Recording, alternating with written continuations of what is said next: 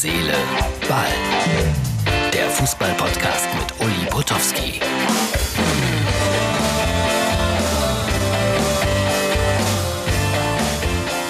Hallo Freunde von Herz, Seele, Ball. Heute eine kurze Anmoderation für die Mittwochsausgabe, weil wie immer ist die ja XXL und mein Gesprächspartner war Michael, Michi Leopold von Sky. Wer sich für Fußball interessiert, kennt ihn. Und ein wenig überraschend war dann doch für mich die Begrüßungsformel, die ich wählen durfte. Vielleicht mag das für den einen oder anderen jetzt eine merkwürdige Begrüßung sein, denn ich sage zu meinem Kollegen Michael, Michi Leopold, Glück auf! So ist es, Uli. Ich grüße dich und äh, ich bin sicher, du wirst das erklären. Ne? Ja, gemeinsam erklären wir das. Äh, ein bisschen ungewohnt, so in den Süden hinein Glück aufzusagen. Äh, hat man im Saarland gesagt, hat man natürlich auch im Ruhrgebiet gesagt. Aber ich habe erfahren, dein Papa war genauso wie meiner Bergmann. Erklär mal, wie, erklär mal, wie man äh, in Süddeutschland Sohn eines Bergmanns sein konnte. Jetzt muss ich dich einmal korrigieren, das war der Opa. Ach, der Opa, auch gut. Aber, aber nichtsdestotrotz, ähm, ja, ähm, Bergmannsfamilie ähm, im Süden Deutschlands, genauer in Penzberg, das ist äh, zwischen München und Garmisch-Partenkirchen, damit sich der eine oder andere ein Bild machen kann auf der Karte. Ähm, ja, war Bergwerk, äh, ganz groß, Kohleabbau. Und äh, mein Opa war nach dem Krieg äh, jahrelang unter Tage Hauer und ähm, insofern bin ich damit tatsächlich groß geworden mit vielen Geschichten, mit vielen Fotos. Und äh, insofern war deine Begrüßung goldrichtig, Uli. also mein Vater, wie schon erwähnt, war Bergmann gewesen, natürlich in Gelsenkirchen-Schalke, Zeche äh, Wilhelmine Victoria. Äh, da war es auch so, Achtung, äh, dass der Außenverteidiger der Mannschaft, die 1958, äh, Schalke erinnern sich, zum letzten Mal deutscher Meister wurde, der verkehrte auch privat bei uns zu Hause, aber der arbeitete tatsächlich auch noch als Bergmann. Unvorstellbar heutzutage, ne? Ja, du, ich meine, das war, war ganz normal und der FC Penzberg hat ja auch durchaus äh, Vergangenheit. Er war auch in der zweithöchsten Spielklasse, beispielsweise mit dem Vater von Ludwig Kögel, Wickel Kögel, äh, kennt wahrscheinlich jeder, ähm, stammt aus Penzberg und im Wappen des FC Penzberg ist auch, äh, ja, ist auch schwer, äh, unschwer zu erkennen, dass es sich um eine Bergwerkstatt handelt. Da sind die Bergmann-Symbole dann drin, vermute ich mal. So ist es. Warst du denn selber auch mal unter Tage gewesen? Einfach mal gucken? Nee, äh, bei uns war es dann nur so, dass du halt zu Schulzeiten, es gibt ein Museum auch in der Stadt, ein Bergwerksmuseum, äh, so bist du natürlich damit konfrontiert worden und eben natürlich eben auch durch, durch viele Geschichten der Großeltern und ja, hat natürlich schon auch Einfluss genommen, wie man groß wurde. Ne? Das war, das war, glaube ich, nicht so weit weg von euch, Uli, weil da gab es auch Schrebergärten. Opa hatte einen und Oma, ne? Und du warst mit dem Schrebergarten und die Hausgemeinschaft, äh, da waren von sechs Mietern, glaube ich, fünf unter Tage. Ähm, ja, das war auf alle Fälle schon äh, in meiner Kindheit insofern prägend, weil ich viel davon erzählt bekommen habe, wenngleich in den 70er Jahren das Bergwerk in Penzberg schon zu war und, und dann der Opa eben nicht mehr aktiv unter Tage war, aber du bist natürlich eben mit all diesen Geschichten und dann logischerweise mit Fußball groß geworden. Hm, das war ja bei uns dann auch so ähnlich. Irgendwann begann das Zechensterben. Äh, einen großen Unterschied äh, gibt es allerdings. Äh, Schalke 04 war damals erfolgreicher als Bayern München. vermutlich, vermutlich. Ja, ne? Ganz, Aber ganz sicher. ja sagen, Uli, bevor, bevor man immer nur über den FC Bayern spricht, ne? es gibt ja im Süden auch noch ein paar andere Vereine, beispielsweise auch in, in, der, in der Stadt München. Und ähm, ja, also wie gesagt, ähm, das wollte ich an dieser Stelle einmal nur mal angemerkt haben. Nein, nein, ist ja, ist ja völlig richtig. Ich erinnere mich, dass ich als, äh, ja, als kleiner Bub dann eher mit, mit München 60 groß geworden bin und das eigentlich der Verein war, auf den wir so ein bisschen geschaut haben, damals mit Brunnenmeier und mit Radi Radenkovic und was weiß ich, wer da ja, alles Freddy Heiß beispielsweise, genau, den, ich noch, genau. den ich auch noch bei uns am, am, am Schafkopftisch begrüßen darf ab und an. Äh, ja, das, das ist natürlich auch ein großer Teil dieser Stadt. Das ist ein schönes Stichwort. Du machst äh, tatsächlich Turniere, äh, Schafskopf-Turniere und einmal im Jahr sogar äh, ganz groß, glaube ich, äh, Thomas Müller nimmt da teil und, und so weiter und so weiter. Also du bist der inoffizielle deutsche Meister im Schafskopfspielen. Kann man das so sagen? Äh, würde sagen, dass ich ein, ein ordentlich bis guter Spieler bin, aber beim Turnier selbst äh, äh, trete ich ja nicht an, äh, weil das ist für einen guten Zweck und du weißt selber, wenn man äh, weit über 100 Gäste hat, dann ist man meist mit anderen Dingen beschäftigt an einem solchen Abend. Aber du hast recht, ja, Thomas ähm, ist mit dabei, Thomas Müller, viele, viele Fußballer, ähm, Florian Niederlechner, Kai Bülow, äh, wo man auch vielleicht im ersten Moment nicht darauf käme, dass er Schafkopfen kann, also um ein paar Namen zu nennen. Ähm, ja, äh, treffen sich da für einen guten Zweck, äh, Leute aus der Wirtschaft und das ist inzwischen liebgewonnene Tradition geworden auf dem Nockerberg in München. Die unterstützen uns auch immer grandios und, und wir machen das äh, mit viel Liebe und viel Herzblut für die Young Wing Stiftung, die wir seit Jahren leidenschaftlich unterstützen. Das ist eine Stiftung, die sich für Kinder und Jugendlichen allen voran einsetzen, die einen Elternteil verloren haben, ein Geschwisterkind, im schlimmsten Fall beide Eltern. Also eine großartige Stiftung und da sind wir mit viel Herzblut mit dabei. Nicht nur am Schafkopftisch, aber du kennst das ja auch. Mit Stiftungen ist es ja so, man will nicht zu viel nach außen tragen, weil man sich nicht immer ständig auf die Schulter klopft. Deshalb findet auch viel hinter verschlossenen Türen statt. Aber ab und an musste eben auch aktiv werden, und, um die große Bühne zu suchen, um die Stiftung auch bekannter zu machen. Ja, und so versuchen wir da den Mix gut hinzubekommen. Man denkt ja immer so als Außenstehender, München, Bayern, boah, reiche Stadt, alles nur Millionäre. Aber ich hatte da mal vor einiger Zeit eine, eine Lesung, eine Kinderlesung auf dem Hasenberger hieß das, glaube ich, oder so. Das war hui, schockierend, muss ich sagen. Da waren morgens um 10 200 Kinder, von denen die Hälfte kein Frühstück bekommen hatte. Also sowas gibt es auch. Absolut, ja. Ich kann ja da auch nur immer, ja klar, ich kann da auch nur das Engagement der Arche immer wieder hervorheben. Auch ähm, es gibt viele, viele, viele äh, sehr, sehr engagierte und gemeinnützige Vereine in München, die sich darum kümmern und du hast völlig recht. Ähm, dieses Klischee, ja, wird natürlich auch bedient und München ist eine reiche Stadt äh, in der Breite, äh, sicherlich auch mehr als vielleicht woanders, aber natürlich ist auch die, die andere Seite, die Schattenseite definitiv vorhanden und äh, da denkt nicht jeder daran und umso wichtiger ist es, dass es eben Leute gibt, die das auf dem Schirm haben und die sich auch darum kümmern. Gelegentlich zumindest, ja.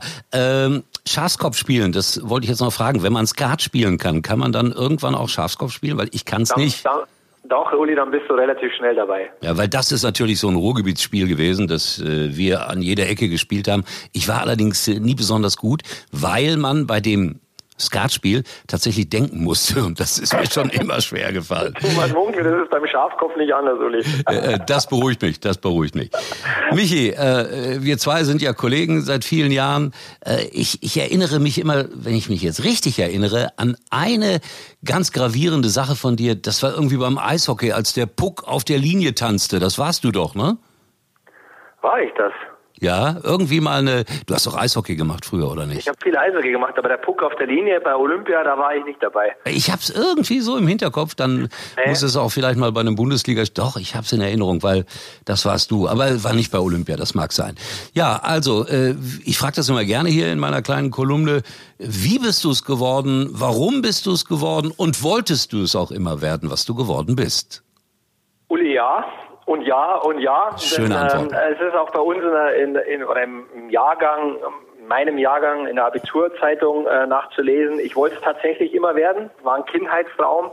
Ich habe dir ja von meinem Opa erzählt und äh, mein Opa war ein guter bis sehr guter Fußballer. Der Krieg ist leider dazwischen gekommen.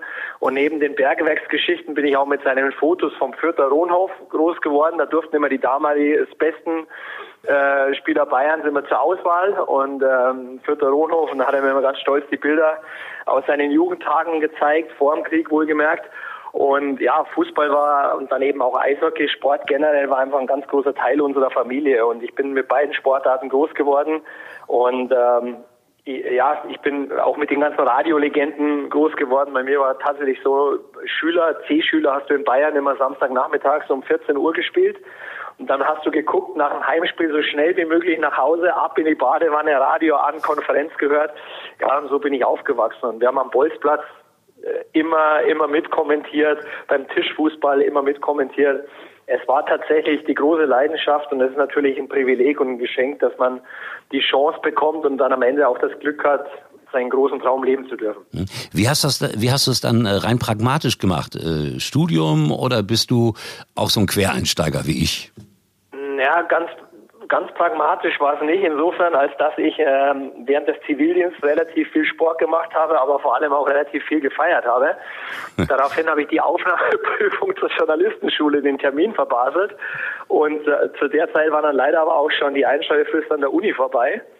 Und da guckte mich meine Mutter nur einmal an und meinte, wenn du jetzt ein Jahr gar nichts machen willst, wäre es okay, aber sie können, sie will es nicht finanzieren. Und dann habe ich gedacht, okay, was machst du? Und unser damaliger Präsident des Fußballvereins war Bankvorstand und da habe ich da angerufen und gesagt, brauchst du nicht noch einen Lehrling? Dann hat er gesagt, ja, brauche ich. Und dann habe ich eine Banklehre gemacht, habe währenddessen aber immer schon beim Radio auch gearbeitet als freier Mitarbeiter und äh, habe da auch schon Eishockey kommentiert und teilweise Fußball. Ja, und nach der Banklehre habe ich dann noch ein Studium gemacht, Kommunikationswissenschaft und bin da währenddessen auch beim Radio immer, immer eins weiter, bin dann irgendwann auch mal beim Bayerischen Rundfunk gelandet und übers DSF letztlich äh, ging es dann los beim Fernsehen. Also, das war ja nicht so ganz klassisch. So eine Banklehre kann ja nie schaden, sage ich immer. Und auf der anderen. Nee, aber ja, ich, insofern, äh, ich habe halt wirklich tatsächlich schon in der, in der letzten, äh, im, im ja, ich glaube 13. Klasse, glaube ich, habe ich schon angefangen beim Radio zu arbeiten. Also ich habe das immer parallel gemacht. Auch während der Bankzeit war ich noch beim Radio nebenbei als freier Mitarbeiter und habe da immer gearbeitet, vor allem dann auch im Sport. Und ja, insofern war ich schon immer gefühlt irgendwie dabei, aber wie gesagt, es hätte fast auch, ich wäre auch fast in der Bank hängen geblieben. Der eine oder andere wird sagen, Gott, warum denn nicht? es hätte uns so viel erspart, aber nee, ich habe mich dann doch für den Sportjournalismus entschieden. Hast du richtig gemacht. Und natürlich gibt es auch immer den einen oder anderen, der uns kritisiert. Ich sage das ganz vorsichtig. Das ist auch völlig legitim, du. Das ist ja, ich sage sag immer, ich auch. Uli, ist, ja, absolut. Und vor allem, ich sage immer, das ist, ich vergleiche es immer so mit einer Party. Du kommst in die Küche, da stehen zehn Leute, die du nicht kennst und mit zweien es halt sofort. Zwei nimmst du, äh, acht nimmst du nicht wahr, da ist es halt völlig neutral und zwei äh, magst du halt nicht, warum auch immer, ne? Und du kannst es gar nicht so sagen. Und insofern, ja, so ist das Leben, ne? Ich lebe da seit 50 Jahren mit, sage ich dir. Und es, es, funktioniert, das ist gar kein Problem. Ja, absolut. Ja, ja. Gut, Uli, gut. Ja, ja, es funktioniert noch. Äh, ich ich sehe dich natürlich äh, immer samstags nachmittags äh, mit Didi Hamann. Didi ist ja einer, der, ich finde, die Sachen unglaublich auf den Punkt bringt. Ist der, und er wirkt dabei entspannt, das ist ja die Kunst dabei. Ist er eigentlich privat auch so wahnsinnig entspannt, wie er wirkt im Fernsehen? Ja, ist ja kein Geheimnis, dass wir Freunde auch sind. Ähm, ja, der ist tief entspannt ich schätze das auch sehr, dass er, dass er sehr sachlich und ich, ich weiß auch, dass das in der Szene ähm, sehr gut ankommt, dass er die Dinge einfach sehr sachlich und sehr nüchtern auf den Punkt bringt. Ich glaube, sein großer Vorteil ist, dass er tatsächlich mit keinem eine Seilschaft hat, sondern dass er wirklich komplett un, unbefangen an die Dinge herangeht und einfach seine Meinung sagt. Ja. Die muss nicht immer richtig sein. Ab und an, wir lachen, denkst an Lewandowski und so, ne? Mhm. Äh, lässt er sich auch mal von seinen Emotionen treiben, aber ich, aber das macht ihn aus, ja. Und, und ja, er ist privat auch sehr relaxed. Wenn ich ihn nicht auf irgendeinen Berg schleppe, wo er, wo er pusten muss, äh, ist er in, in der Regel tiefenentspannt. Aber du scheinst auch sportlich ganz gut unterwegs zu sein, wenn ihr auf Berge kraxelt. Also ich musste gerade hier drei Treppen hoch und hatte Probleme. Ich habe mal eine Bitte. Kannst du ihn äh, gelegentlich mal, den Didi, auf äh, Baleno ansprechen? Auf wen? Baleno. Palino. Ja, ja, ja. Kann ich machen, aber du musst mir aufklären. Uli, jetzt stehe ich auf der Leitung. Es ist ein großer brasilianischer Nationalspieler gewesen, den keiner kennt. Nein, das war ein Pferd, das wir gemeinsam besessen haben. Didi Hamann und ich. Ja.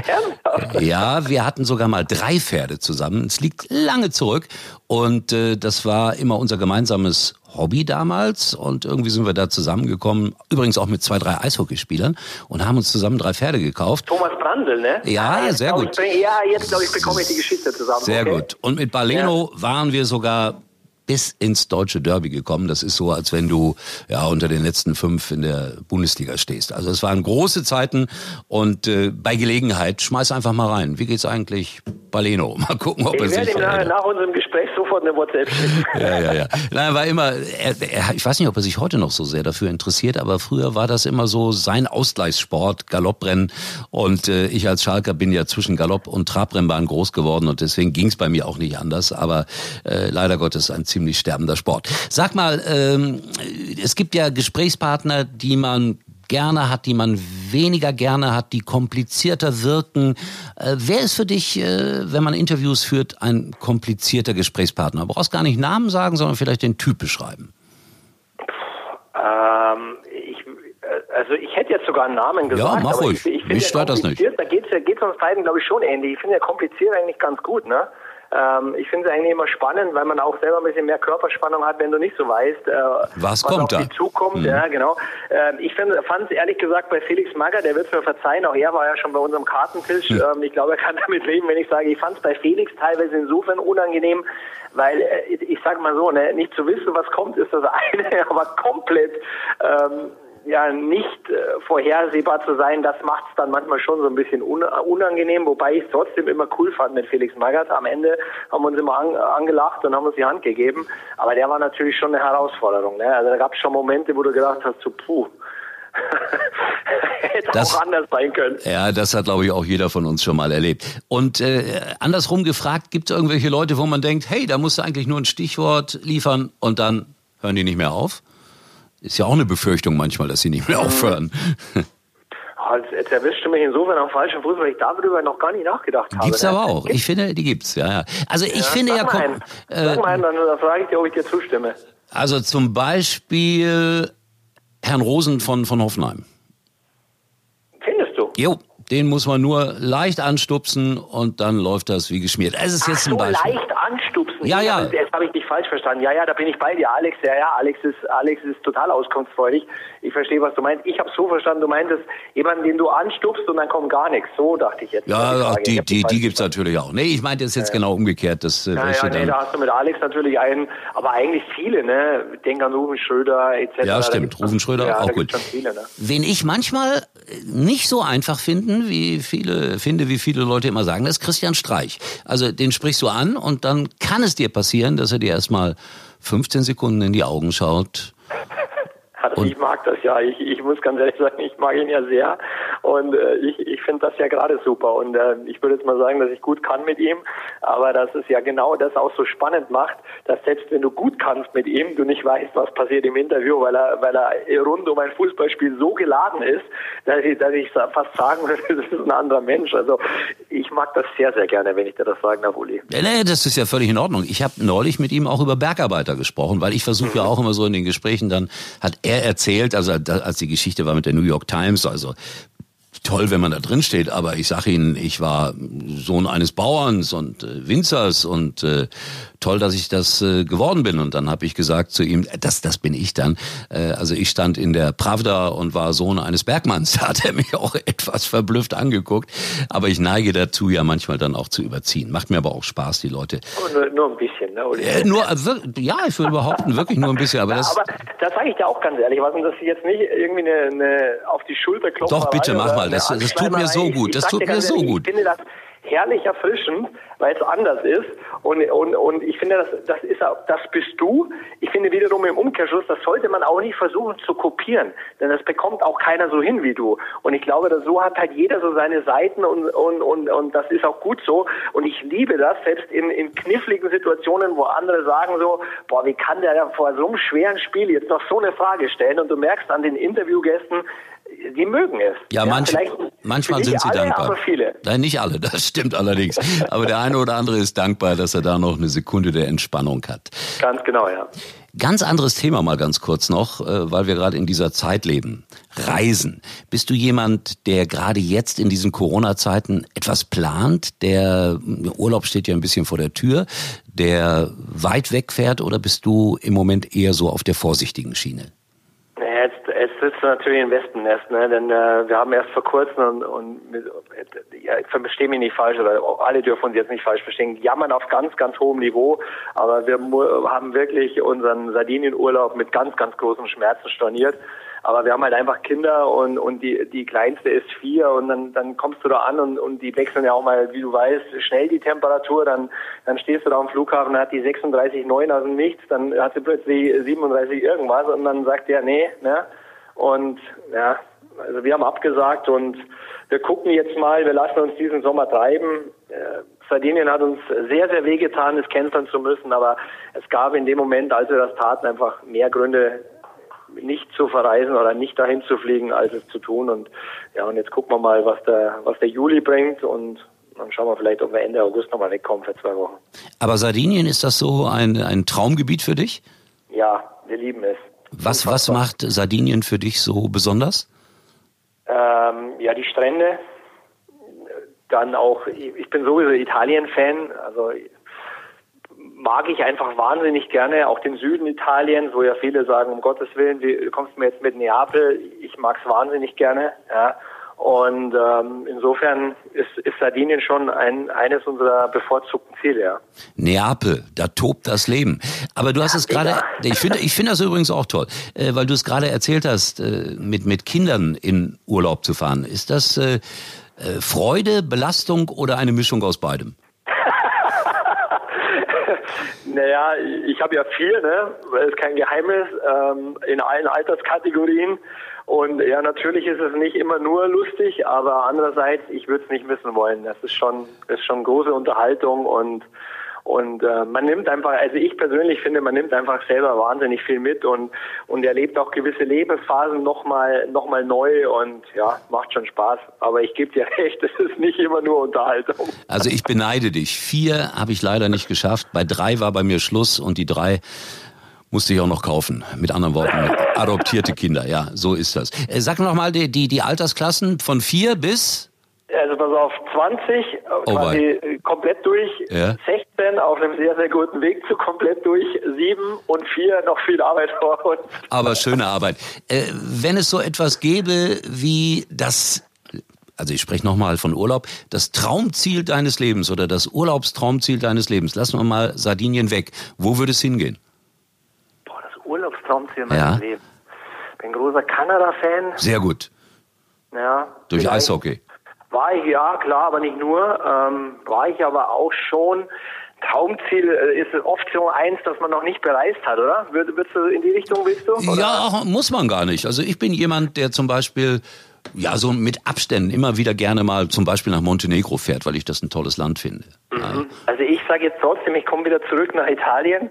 ähm, eigentlich ist es ja ein Geheimtipp, aber man muss mit Geheimtipp ja, bitte, mach mal. Aber Taui, ich weiß ja nicht, wie viele Hörer du hast. Ne? Eine Million. Aber, aber was natürlich unfassbar ist, ist Procida. Sagt dir das was? Nee, sagt mir gar nichts. Das ist wo Procida genau? ist, ist, ist irgendwo zwischen Capri und Ischia. Aha und ist ähm, bekannt eigentlich als Seefahrerinsel. Es gibt eine sehr, sehr alte Seefahrerschule.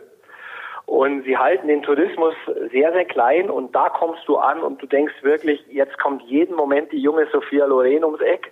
Ja, da wurden auch viele Hollywood-Filme, glaube ich, an den Stränden gedreht, der talentierte Mr. Ripley zum Beispiel. Mhm. Ja. Und äh, Il Postino, Kultfilm, den kennt, könntest du vom Alter vielleicht sogar kennen, apropos Sophia Loren. Ja, Sophia äh, Loren und ich, ein Herz und eine Seele. Ja, absolut. Ne? Und insofern, ja, das ist, äh, das ist schon ein Traumziel. Und, und da muss ich auch sagen, also da so im Alter zu sitzen, mit einem Gläschen Rotwein, das hätte ich nichts gegen, Uli. Klingt gut, ich bin dabei. Dann hast du noch eine große Affinität, äh, das hat sicherlich was mit Fußball zu tun, den Schotten und den Engländern gegenüber? Das stimmt. Ähm, das, glaube ich, habe ich schon ein paar Mal erzählt. Ich aber erzähle es immer wieder gerne, ja, durch den Vater auch der immer schon sehr früh England-Bezug hatte und bei Weltmeisterschaften haben wir immer auf die Engländer geguckt und dann eben fand ich als Kind immer diese Trikots der Schotten so cool. Dieses dunkle Oberteil, weiße Hose, rote Stutzen. Und äh, dann haben mich die Namen auch so begeistert. Und dann gab es irgendwann, ich weiß gar nicht, ob das Panini war, auf alle Fälle in einem Sammelalbum auch so, ein, so eine Seite mit den größten Topstars der damaligen europäischen Spitzenclubs. Und da gehört der Liverpool natürlich dazu. Und da habe ich irgendwann, ich vermute, es muss Ende der 70er, Anfang der 80er gewesen sein, äh, Kenny Dalglish und Graham Souness eingeklebt. Und ab da war es um den jungen Leopold geschehen. Und es ist immer eine große Leidenschaft geblieben. Es sind Über all die Jahre und ich gucke da tatsächlich immer noch hin, ja. Es, ist, es sind manchmal auch so Kleinigkeiten, die einen berühren, die einen mitnehmen. Also ich find, fand als Kind immer das Trikot von Peru zum Beispiel so schön. Und ja, klar. Äh, jetzt habe ich auch. Äh, grandios, jetzt habe ich einen Freund, der in Lima wohnt und den rufe ich ab und zu mal an und der erzählt mir etwas über die peruanische Liga. Also sollte Sky mal die Rechte daran kaufen, also da könnte ich dann vielleicht äh, Insider-Informationen weitergeben. Wird nicht passieren. Das ist tatsächlich ein Austagstübchen, oder wie heißt das schön? Ja, so in etwa. Liga mit Uli Genau. Peru mit Uli. Ja, ja. Das Ist das dein Reiseziel? Bitte? Wäre das dein Traumreiseziel? Nein, nein, nein, nein, nein, nein, nein. Ich war ja. schon mal in Peru, aber äh, ich habe ganz viele noch auf dem Zettel. Äh, Neuseeland zum Beispiel. Da würde mhm. ich, ich, ich war oft, oft, oft in Australien. Äh, ein Traumland. Auch immer wieder gerne dahin zurück, muss ich sagen. Also durch die Australian Open bin ich da, ich glaube, 20 Jahre lang hintereinander immer im Januar hingeflogen. War immer mhm. schön. Jetzt allerdings äh, droht das Dschungelcamp. Aber nein, das würde ich nicht machen. da hört es dann auf, Michi. Äh, bei Let's Dance warst du ja auf äh, alle Fälle am Start. Insofern, ja, auch schlimm gewesen. Aber Dschungelcamp wirst du canceln, ne? Wirst du nicht machen, oder? Also nur, wenn es mir ganz schlecht gehen sollte. Man muss immer vorsichtig sein im Leben. Es kann, können Dinge passieren zwischen Himmel und, und, und Hölle, die wir uns alle gar nicht vorstellen können. Äh, wie ist das denn mit dir? Würdest du äh, Let's Dance, äh, äh, Dschungelcamp, würdest du an sowas teilnehmen?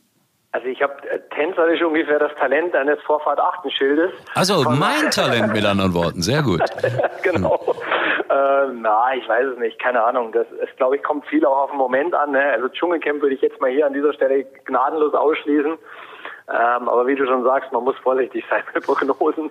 Nein, aber nein, Dschungelcamp würde ich auf keinen Fall machen, egal was, was kommen würde.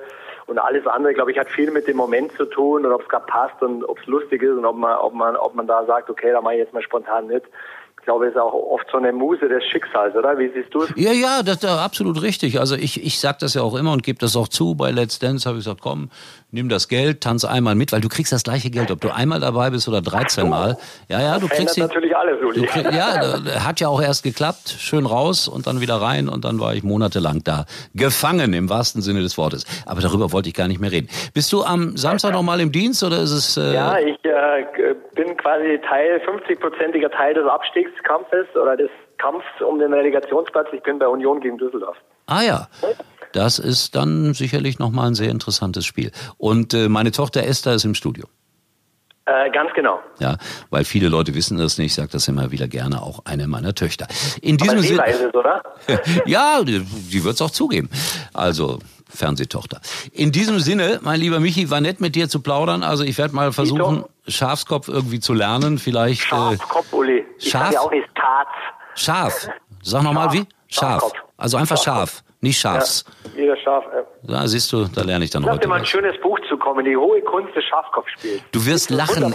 Ich glaube, ich war neulich mal in Bayern irgendwo, ich bin ja viel unterwegs gewesen vor Corona, da hatte ich auch eine Lesung und ich meine, da hat mir jemand äh, Spielregeln als Buch für Schafkopf mitgegeben. Gestehe aber, ich bin noch nicht dazu gekommen, es zu lesen. Ganz im Ernst. Aber ich nehme das gerne an. Du kriegst dann dafür von mir ein Buch, wie Schalke demnächst wieder deutscher Meister wird, ja? Oh, Science Fiction. Science Fiction auf jeden Fall. Na gut. Okay. Lieben Dank, schöne Woche, Uli, bis gerne. bald mal. Ja? Danke, Grüße. Tschüss. Tschüss. So, das war's dann auch für heute. Wir wären schon mittendrin in der Europameisterschaft. Public Viewing, ideales Wetter hätten wir, aber wir wollen nicht klagen. Noch ein Spieltag in der Fußball-Bundesliga und dann werden wir nächstes Jahr hoffentlich ein großes Fest haben rund um die Europameisterschaft die Hoffnung und so weiter und so weiter. Tschüss, wir sind für euch da. Bis morgen. Uli war übrigens mal Nummer 1 in der Hitparade. Eigentlich können Sie jetzt abschalten. Kinder, heute geht's ans Meer. Ans Wohnzimmer, ans Kinderzimmer. Richtig Urlaub heißt Pause von zu Hause.